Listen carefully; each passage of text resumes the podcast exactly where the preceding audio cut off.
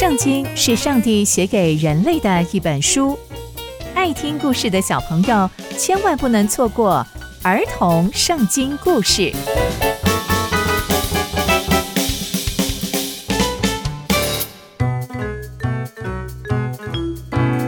各位亲爱的大朋友、小朋友们，大家好，我是佩珊姐姐。小朋友们，今天佩珊姐姐要跟大家分享的故事是非利士人归还约柜。我们在上一集中知道，非利士人从以色列人的手中夺走约柜之后，原本啊是以为这可是打胜仗的大礼物，却没想到这可是祸不单行的开始。那接下来又会发生什么样的事情呢？就让我们继续听下去吧。上帝的约柜在非利士人的手中大概有七个月的时间，但在这段期间内发生了大滚苗事件，以及只要约柜停留就会让部落生病的事情，所以非利士人对于要如何处理约柜就非常非常的头疼。于是非利士人就把他们的传统信仰中的祭司，还有占卜的人。通通都找来，并且问他们说：“我们应该怎么处理耶和华的约柜呢？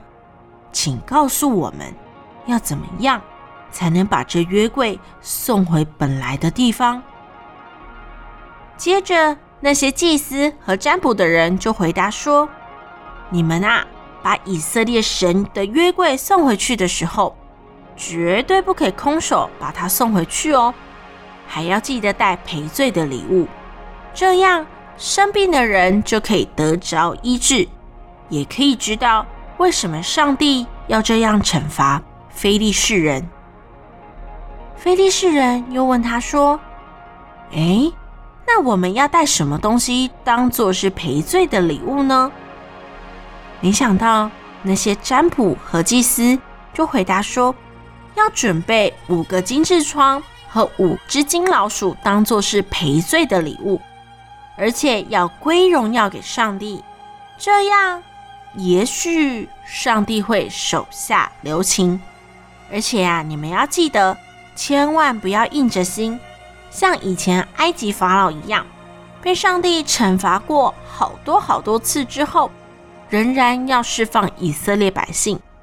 现在啊，你们先去预备一辆新的车。还有两头母牛，再把约柜放到车子上，还有要赔偿的金子也要放到盒子里面，接着放到约柜的旁边。接下来最重要就是要让车子自己走，你们要睁大眼睛注意看哦。如果车子是往伯示麦去，那在非利士人中间所发生的一切事情，就是上帝要降的大灾难。如果车子不是往博士麦的方向的话，我们就可以知道这一切都只是巧合，不是上帝要降的灾难。菲利士人听完之后，就照着他们所说的去做。没想到牛拉的车子直奔博士麦，不偏左也不偏右，就直直的往博士麦去了。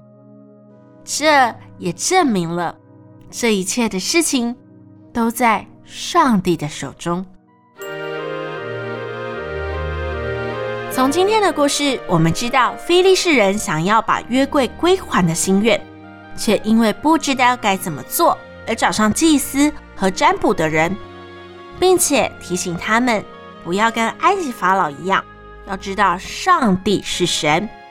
而且要把荣耀归给上帝，而上帝也透过牛奔跑的方向，告诉非利士人，上帝是唯一的真神。所以一切的一切都在上帝的手中。所以小朋友们，我们要随时提醒自己，无论发生任何的事情，是开心的事情，或是难过的事情，又或是伤心的事情。通通都在上帝的手中，我们都可以来到上帝的面前，向他献上祷告哦。